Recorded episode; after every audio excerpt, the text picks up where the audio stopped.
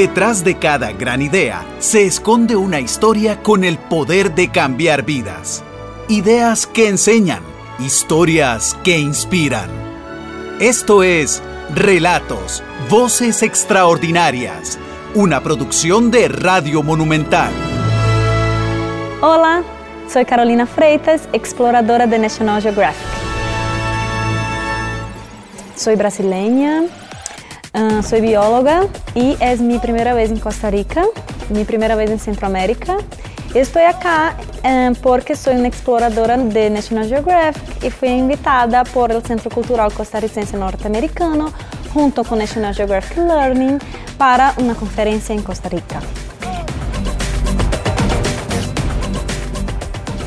Y yo, bueno, ¿cómo me torné bióloga? No? Yo, cuando niña, Uh, a mi mamá siempre le gustó mucho la naturaleza, estar en medio del bosque, acampar, hacer hiking, todo esto.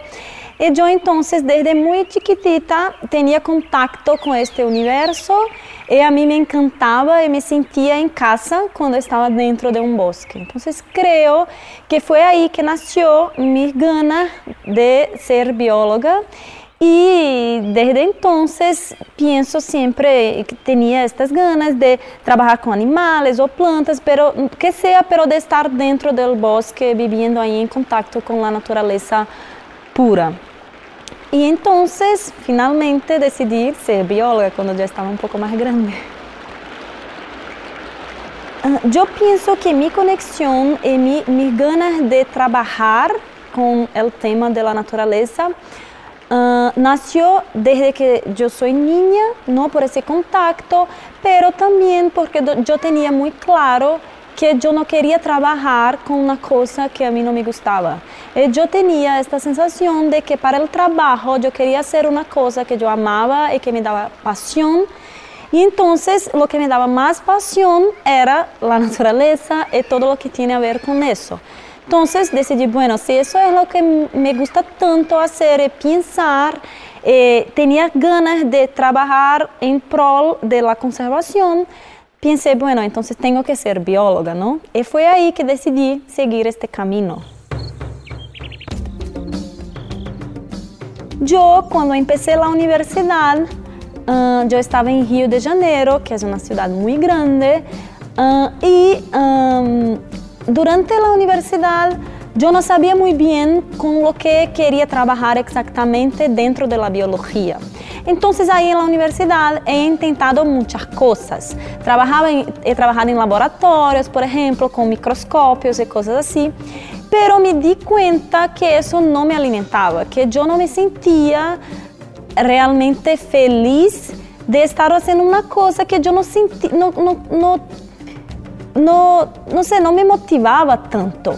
Y uh, yo he trabajado en un, un, proyecto de educación ambiental cuando estaba, mientras estaba en la universidad y eso sí fue transformador. Yo me sentía como, como muy motivada a trabajar con, con esas personas de una comunidad que había ahí en la ciudad y, y noté que yo tenía que juntar un poco las dos cosas, que trabajar con la cuestión de, del medio ambiente, pero también con la gente, ¿no? Y fue cuando yo decidí que quería hacer ecología, pero que quería trabajar con esto que llamamos ecología humana, que es justamente el estudio de la relación entre la gente, los pueblos locales, los pueblos tradicionales y los recursos ambientales, el medio ambiente. Y fue ahí que empezó entonces todo este, este movimiento que me, me trae a donde estoy ahora. Yo, cuando estaba cerca del fin de mi universidad, Uh, yo decidí que quería ir a la Amazonía, porque en Brasil, si eres un biólogo o una bióloga viviendo en Brasil, tienes el sueño de conocer o de trabajar en la Amazonía. Entonces me surgió la oportunidad de intentar una maestría en un instituto de investigación muy renomado, se llama INPA, Instituto Nacional de Investigaciones de la Amazonía, que se queda justamente en la ciudad de Manaus, que es una ciudad dentro de la Amazonía, ¿no? Y yo me fui ahí para una maestría. Y uh, en el comienzo tenía que decidir mi proyecto, todavía no se sabía qué, qué iba yo a hacer ahí. Entonces, pero tenía en mi cabeza esta sensación que yo quería trabajar con las comunidades tradicionales. Entonces, mi supervisor, yo he encontrado una persona que eh, era que trabajaba justamente con comunidades tradicionales, principalmente indígenas, y él era antropólogo. Entonces yo empecé ahí a tener este contacto con este universo ¿no? de comunidades tradicionales de Amazonía y me fui a trabajar en un sitio donde había algunas personas que ya habían trabajado, amigos míos, y que entonces me llevaron ahí a conocer esta gente. Y desde la primera vez que me fui, me quedé completamente enamorada. Me sentí como ellos me recibieron como si yo fuera de la familia. Nunca me habían visto, pero me trataban como si yo fuera de la familia. Y me, era de una manera tan auténtica y simple que yo me sentí en casa y no tenía ganas de irme. Entonces, a partir de ahí, decidí que no, que, que yo quería trabajar en este sitio, con estas comunidades. Y desde entonces he trabajado también con otras comunidades, pero siempre uh, en este universo del corazón de, de la Amazonía. Estas comunidades con las cuales trabajo, ellos son eh, llamados pueblos ribereños. Esto quiere decir que son pueblos de los ríos, porque viven ahí en las orillas de los ríos, de los grandes ríos de la Amazonía. Esta gente son, viven en, una estrecha relación con la naturaleza. Entonces tienen, tienen un modo de vida que llamamos uh, de subsistencia, o sea que ellos extraen directamente de la naturaleza uh, la mayor parte de lo que necesitan, de los recursos que necesitan para vivir, o les producen ellos mismos. Entonces, ellos tienen esta conexión muy fuerte y tienen que todo lo que necesitan ellos buscan en la naturaleza. Entonces viven de las pesquerías, de la caza, de la agricultura, y construyen sus propias casas, sus canoas, uh, todo, todo lo que necesitan ellos mismos, casi todo ellos mismos producen. Y sí, son personas que viven ahí un modo de vida muy tradicional, digamos, ¿no? tú cambias tu noción de distancia y de tiempo. Tienes que cambiar completamente este, este, esta noción que traemos de la ciudad porque ahí es un otro ritmo. Entonces, por ejemplo, para llegar a las comunidades donde trabajo yo, tarda días de viaje en barco. Entonces, a veces viajo como dos, tres días para llegar en una ciudad una, una vila, un vilarejo, y de ahí más días para llegar a comunidades. Entonces todo tarda mucho. Cuando uno dice, ah, es cerquita, eh, esta persona vive cerquita, puede ser como a cinco horas de barco. Esto es muy cerquita en la Amazonía. Un otro, un otro concepto de distancias y de tiempo. Por ejemplo, donde trabajo ahora mismo um, es un sitio que si sales de Manaus, que es la ciudad principal de la Amazonía, donde llegas por avión, si vives en otras partes, tarda nueve días de barco para llegar a una ciudad chiquita y de esta ciudad tienes que coger un otro barco por más dos días para llegar a las comunidades donde trabajo yo. Entonces sí, es muy aislado. A veces puedes tomar avión para algunas partes y, y después el barco para reducir un poco el tiempo de viaje pero eh, la expedición que hago yo, de todas maneras, son muchos, muchos días. Yo, quedo como dos, tres meses viviendo ahí en un barco, viajando o eh, quedando en las comunidades para hacer mi trabajo. Entonces es como, como tienes que meterte ahí de cuerpo y alma en esta actividad, ¿sabes? Salir completamente de tu zona de conforto, dormir en hamacas, uh, tener que utilizar mosquiteros, eh, comer en el piso, cosas que normalmente en la ciudad, ciudad no haces, pero que a mí no me molesta de manera ninguna. Yo me siento muy bien, muy confortable. Imagino que algunas personas de la ciudad, a ellos podría quizás no, no les gusta mucho, pero para mí está perfecto.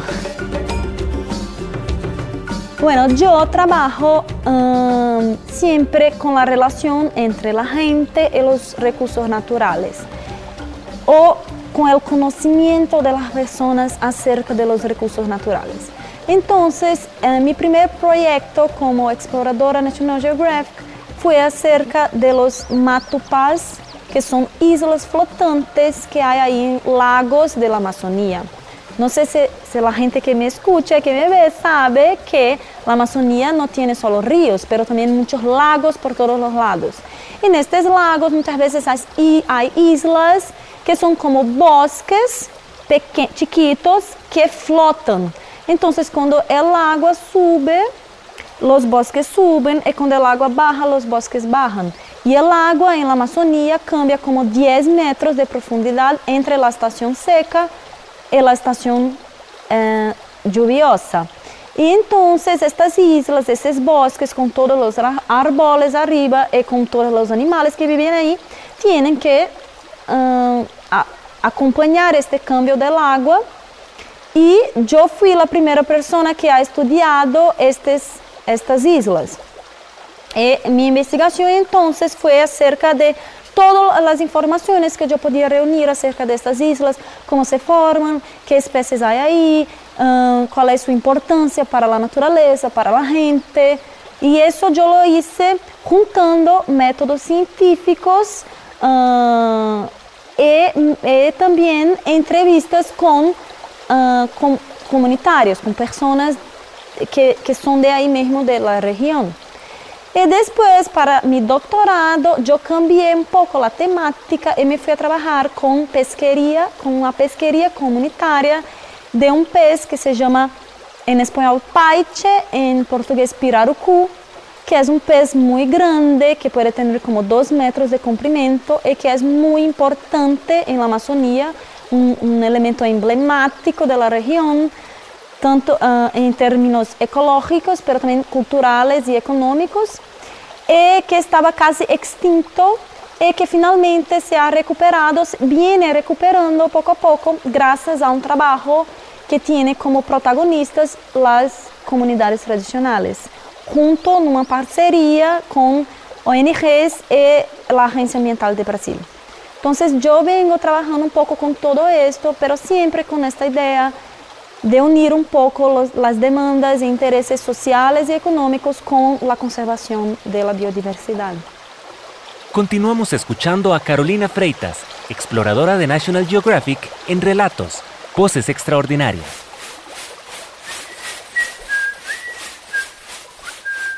Yo creo que la primera cosa que me sorprendió cuando yo llegué ahí a estas comunidades era como ellos tenían un modo de vida tan distinto de lo que tenemos en las ciudades y de cómo este modo de vida me parecía a mí mucho más sano que lo que tenemos y mucho más sostenible de lo que tenemos en las ciudades.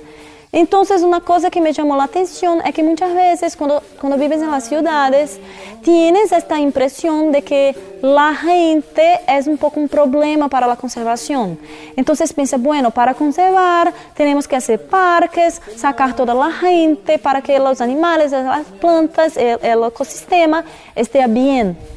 Pero finalmente, cuando llego ahí, yo veo que la verdad es que ellos tenían un modo de vida mucho más sostenible que lo que tenemos nosotros. Y que esta idea nada más es que hacer con que ellos paguen la cuenta de lo que toda la sociedad del mundo hace de nuestros, nuestras costumbres y nuestras demandas que no son sostenibles y que dependen de recursos naturales, ellos están ahí en la relación direct, directa con estos recursos y entonces pagan la cuenta por la culpa de utilizarlos, pero están muchas veces vendiendo cosas para gente que de, hay una demanda externa, ¿no? Entonces, eso fue muy increíble de, de perceber que ellos tenían una vida también mucho más en un ritmo mucho más tranquilo de tiempo. Me di cuenta como en la ciudad nosotros estamos todo el tiempo corriendo eh, no conocemos nosotros, nos, nos, nuestros vecinos, no, no, hablamos con la gente porque estamos corriendo, no dormimos bien, no comemos bien y ellos están ahí viviendo un otro estilo de vida, comen la comida que pescan o que cazan en aquel mismo día, ¿sabes? Entonces es mucho más sano. Tienen problemas también, claro, por supuesto, pero me parece un modo de vida mucho más natural, mucho más sostenible y sano, de verdad.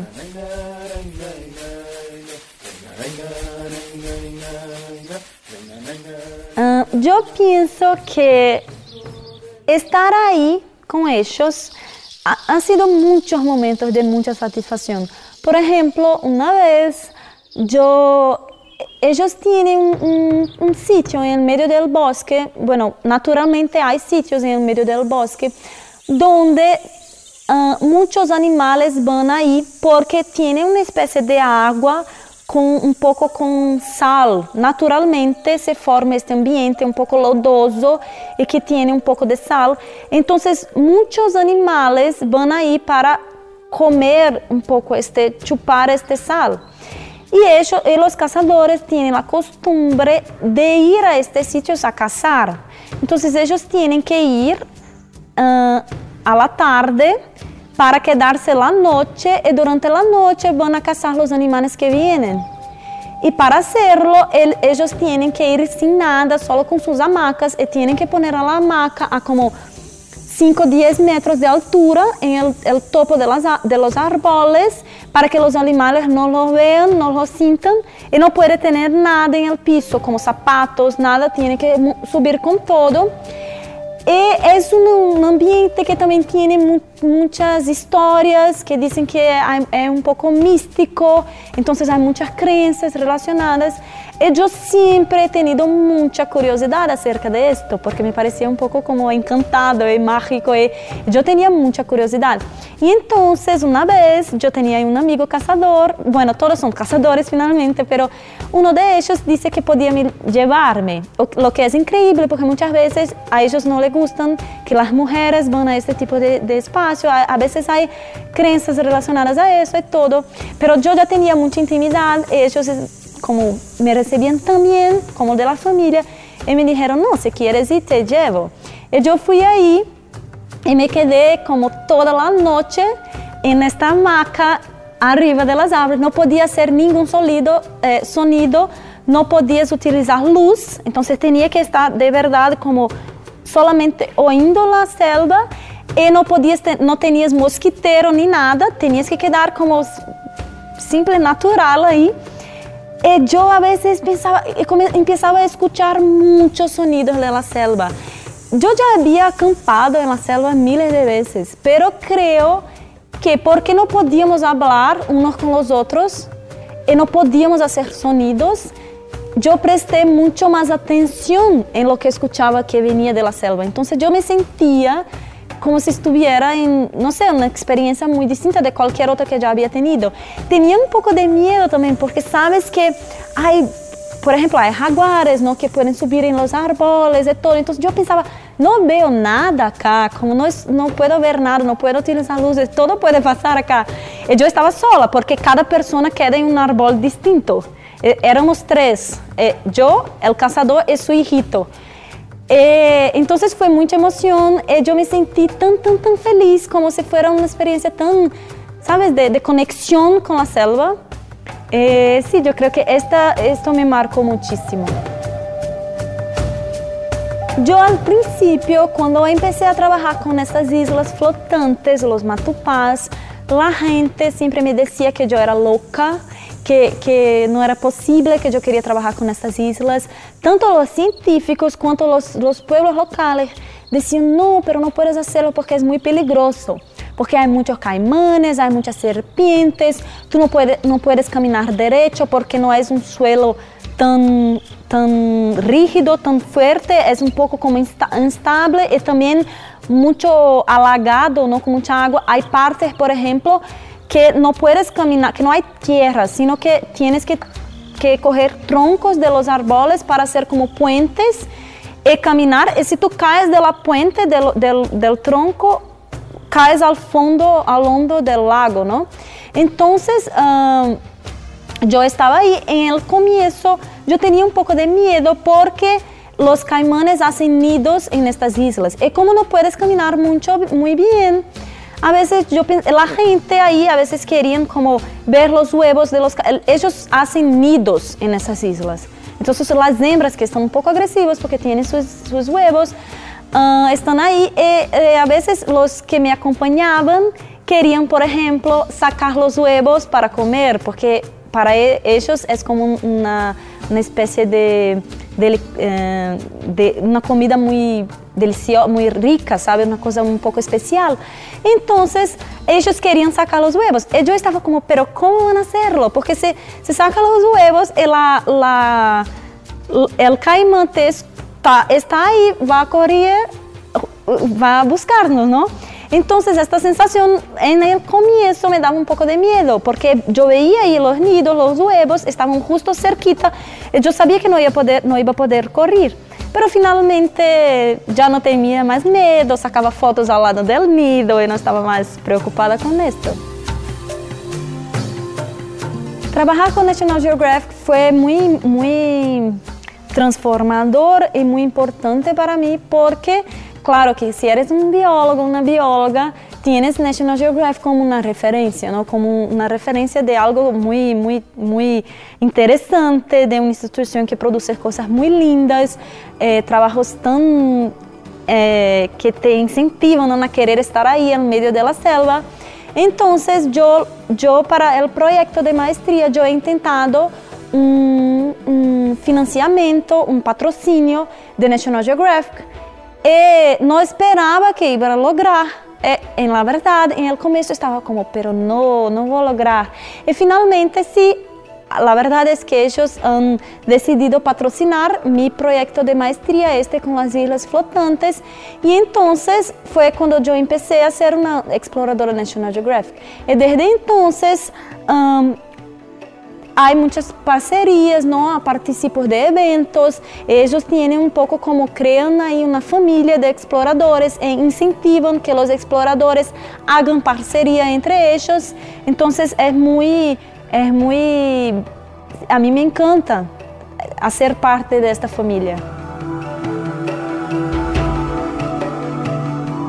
La cuestión, la cuestión de ser una mujer trabajando en la Amazonía es, uh, es interesante porque las, las, comunidades, bueno, así como en las ciudades, en las comunidades muchas veces las personas son machistas, ¿no?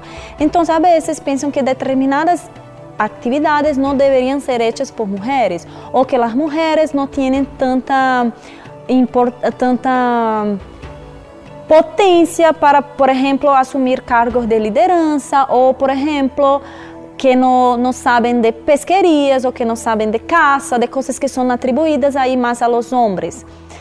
Pero la verdad es que siempre me han tratado tan bien que yo nunca he sentido mm, ningún tipo de, de rejección o de dificultad acerca de ser una mujer trabajando ahí. A veces sí, yo siento, por ejemplo, que quando eu comecei a trabalhar com pesquerias, se eu estava eu e um amigo investigador homem junto, eles sempre iam trabalhar com o homem, sentindo que ele é o que sabe do tema. Então, muitas vezes isso se passa, e, por supuesto, não, não é bueno, pero ao mesmo tempo eu compreendo que vivem em uma, uma realidade completamente distinta de la que vivimos nosotros, no están participando de todas esas discusiones, de, de repensar los papeles y las, y las, relaciones de género y todo. Y, y, ellos tienen un sistema de división de tareas muy claro, de cosas que son hechas por hombres, cosas que son hechas por, por mujeres. Entonces yo intentaba un poco respetar, respetar lo que ellos tienen como costumbres, pero también mostrar que sí, que las mujeres muchas veces pueden hacer todo y, y entonces fue un, un intercambio muy positivo.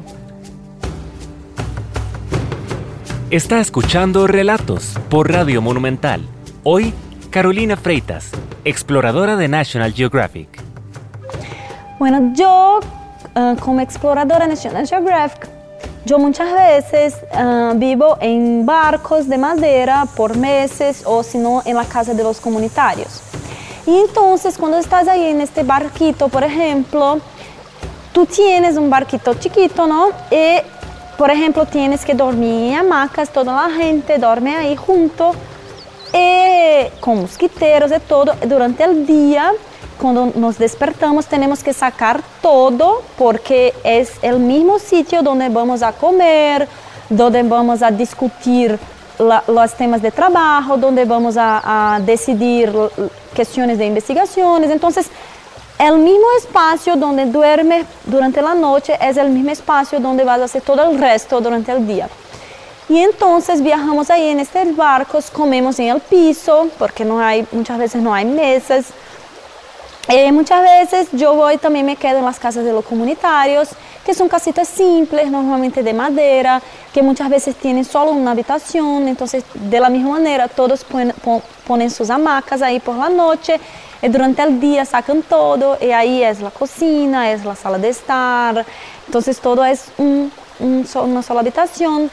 Ellos normalmente, casi siempre, no tienen cuartos de baño en la casa, entonces tienes que ir, por ejemplo, en el bosque, como un baño natural, o si no, a veces ellos construyen casitas, eh, cuartos de baño afuera, eh, tienes que ir ahí caminando en tablas de madera, porque las comunidades ahí viven esta dinámica de la estación de aguas altas y de aguas bajas, entonces cuando es de agua alta todo queda halagado, las casas, los cuartos de baño, los caminos, todo, todo tiene que ser muy alto para este momento. Y cuando el agua baja, entonces todo cambia. Y ellos tienen que ir al río, por ejemplo, para bañarse, para lavar la losa, para lavar las ropas, entonces yo tenía que hacer lo mismo. Eh, sí, tienes que adaptarte a un otro estilo de vida, salir un poco de tu zona de conforto, pero todo muy tranquilo y sí, para mí está perfecto.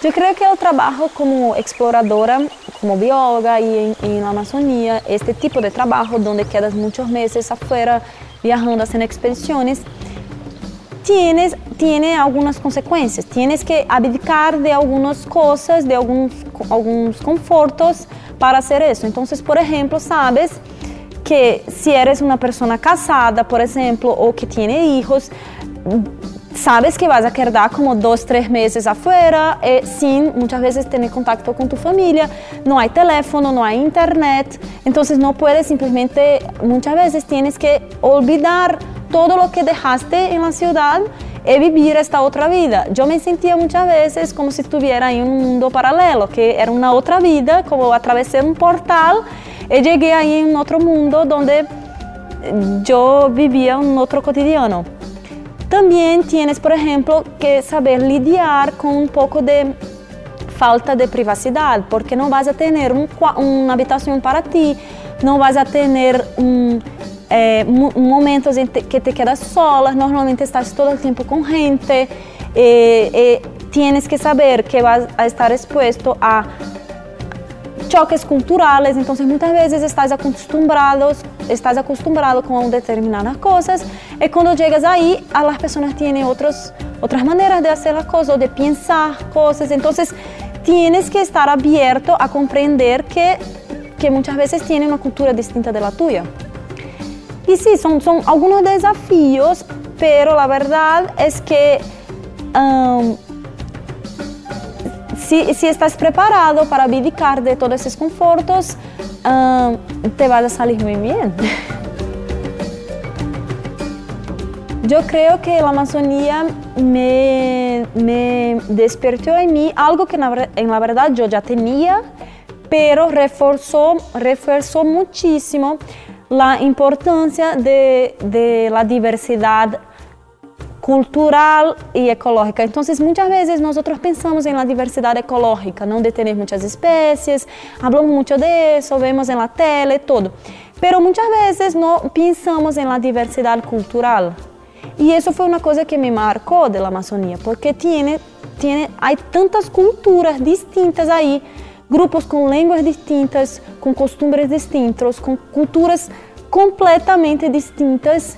Y eh, me, me, me, deja triste pensar que eso puede acabar, que, que ya mucho se perdió en el pasado y que eso puede acabar con esta globalización tan fuerte y esta presión tan fuerte de homogenización de la vida urbana y que llega en algún punto a la vida rural, rural también del campo. Y entonces sí, para mí es muy importante esta parte de respeto y de valorización de la diversidad. Yo creo que muchas veces las personas tienen una impresión que las otras culturas que, no está, que no está cerca de ti mismo, que es una sensación de, ah, ah, en la Amazonía hay muchos indígenas, muchos pueblos tradicionales, ahí sí hay que respetar las distintas culturas y hay que valorizar esto, pero acá en mi país no hay. Y la verdad es que si tú vas a buscar, tú vas a descubrir que sí, en tu país hay muchos pueblos tradicionales que todavía resisten y que están ahí intentando mantener su cultura y sus prácticas. Eso muchas veces la gente en las ciudades no tiene la noción, cree que, que, que, que no existe más.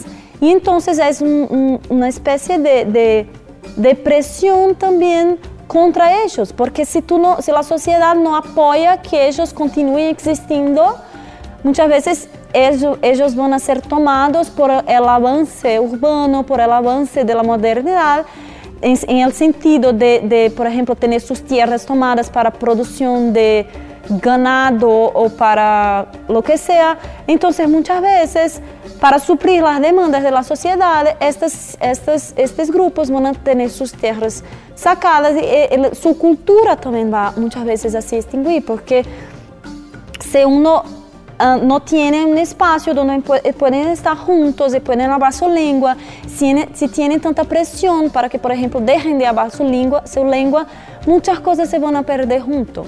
Hoy mismo yo he dado una conferencia acá en Costa Rica y una de las chicas que estaban a, a, mirando la conferencia vino a hablar conmigo que ella es indígena, es de acá de Costa Rica, indígena, y que su pueblo está intentando uh, mantener su cultura, su espacio y todo. Entonces, seguramente acá en Costa Rica me parece que hay mucho, muchos pueblos ahí que están intentándolo.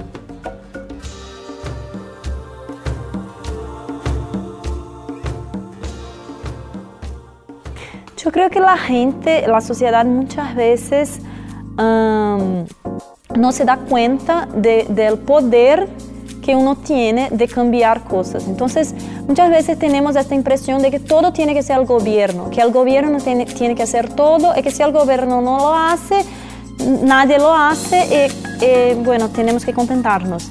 Pero la verdad es que muchas veces tú individualmente puedes tener iniciativas que pueden cambiar. Entonces, desde tus prácticas cotidianas, por ejemplo, lo que consumes, lo que, lo que, lo que haces o no haces cada día. Entonces, por ejemplo, muchas veces las personas tienen la costumbre de cambiar de smartphone todos los años, de cambiar de coche todo el tiempo, todos quieren tener un coche, todos, todos quieren, sabes, como um, comprar, muchas veces compran productos siempre en grandes supermercados, en, al revés de ferias, donde sabes de dónde viene, con el producto y todo. Entonces, estos son pequeños gestos que puedes hacer individualmente, pero también puedes, por ejemplo, juntarse con asociaciones, asociaciones que están intentando hacer este tipo de trabajo, de incentivar. Um, la sostenibilidad de alguna manera. Entonces, por ejemplo, hay ONGs, hay asociaciones, hay instituciones donde puedes ser voluntario si quieres, puedes ofrecer tu, tu tiempo, un poquito de tu tiempo, no, no necesitas dedicar toda tu semana, pero una hora por día o una hora por semana que sea, para hacer algo que pueda ayudar. Porque si toda la gente intenta, intenta hacerlo, vamos a tener mucho más gente trabajando juntos, ¿no? Y podemos cambiar cosas así. Yo creo que los jóvenes son muy importantes en el proceso de cambio, de mejora, mejoría del, del, de, de, de, la situación de nuestro planeta. Porque claro que los jóvenes son, son las próximas generaciones, ¿no? Entonces, las personas que más tienen que estar involucradas de tentativas de cambios positivos en términos de medio ambiente y de sociedad son los jóvenes, porque ellos mañana son los que estarán a la frente de las iniciativas, ¿no? Y los jóvenes, yo creo que un consejo que yo les daría es que ellos acrediten en una voluntad que ellos tengan de cambiar. Yo, siento que muchas veces los niños y los jóvenes tienen dentro de sí mismos una voluntad de, por ejemplo, trabajar con temas como conservación de la naturaleza pero muchas veces nos dejamos llevar por presiones de mercado. Por ejemplo, a veces tus papás pueden decir, no, tienes que trabajar con algo que va a te dar mucha plata, que eso es lo importante. Pero la verdad es que tú tienes que oír tu corazón, tú tienes que saber lo que quieres tú. Si, tú, si te das muchas ganas trabajar, por ejemplo, con la conservación de la naturaleza, vas a ser mucho, muy feliz. ¿Sabes? Porque vas a trabajar con algo que a ti te gusta mucho y que tiene un sentido de vida.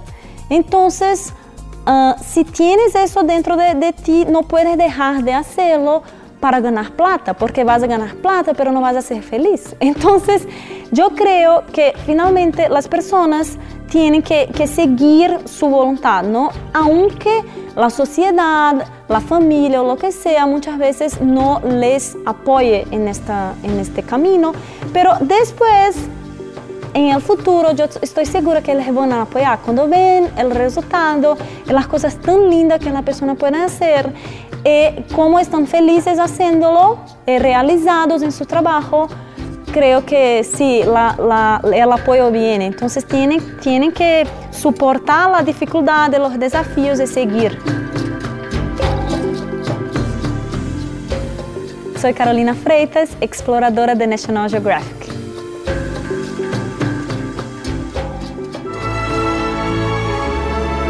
Ideas que enseñan, historias que inspiran.